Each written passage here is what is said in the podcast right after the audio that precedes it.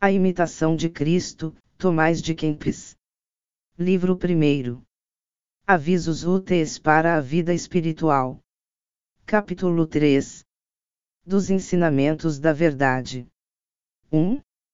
Bem-aventurado aquele a quem a verdade por si mesma ensina, não por figuras e vozes que passam, mas como em si é. Nossa opinião e nossos juízos muitas vezes nos enganam e pouco alcançam. De que serve a sutil especulação sobre questões misteriosas e obscuras, de cuja ignorância não seremos julgados? Grande loucura é descurarmos as coisas úteis e necessárias, entregando-nos, com avidez, as curiosas e nocivas. Temos olhos para não ver.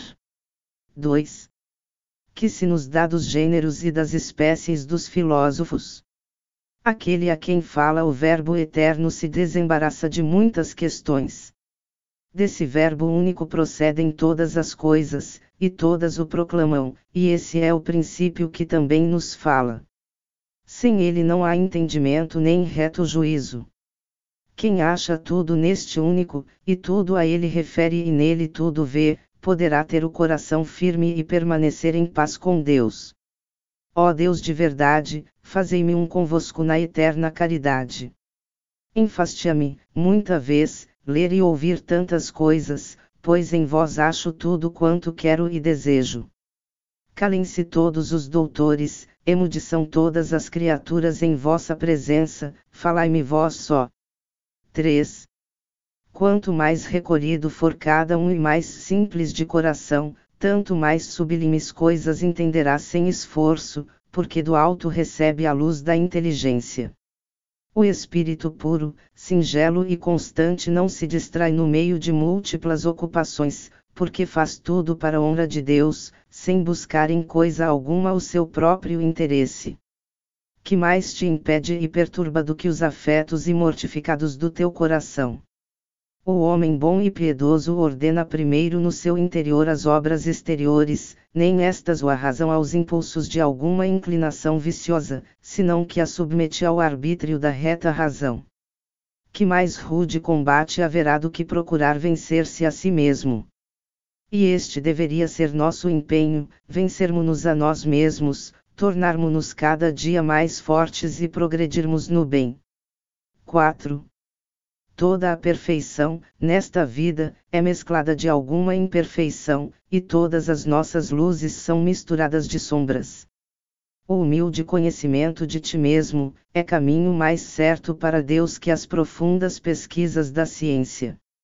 Não é reprovável a ciência ou qualquer outro conhecimento das coisas, pois é boa em si e ordenada por Deus. Sempre, porém, devemos preferir-lhe a boa consciência e a vida virtuosa. Muitos, porém, estudam mais para saber, que para bem viver, por isso erram a miúdo e pouco ou nenhum fruto colhem. 5. A. Se se empregasse tanta diligência em extirpar vícios e implantar virtudes como em ventilar questões, não haveria tantos males e escândalos no povo, nem tanta relaxação nos claustros. De certo, no dia do juízo, não se nos perguntará o que lemos, mas o que fizemos, nem quão bem temos falado, mas quão honestamente temos vivido. Dize-me, onde estão agora todos aqueles senhores e mestres que bem conheceste, quando viviam e floresciam nas escolas? Já outros possuem suas prebendas, e nem sei se porventura deles se lembram.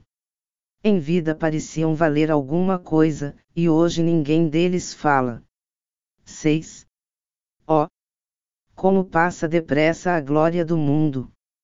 Oxalá a sua vida tenha correspondido à sua ciência, porque, destarte, terão lido e estudado com fruto.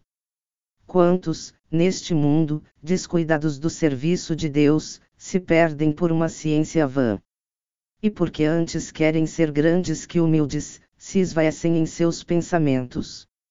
Verdadeiramente grande é aquele que a seus olhos é pequeno, e avalia em nada as maiores honras. Verdadeiramente prudente é quem considera como lodo tudo o que é terreno, para ganhar a Cristo. E verdadeiramente sábio aquele que faz a vontade de Deus e renuncia à própria vontade. Fim do capítulo 3.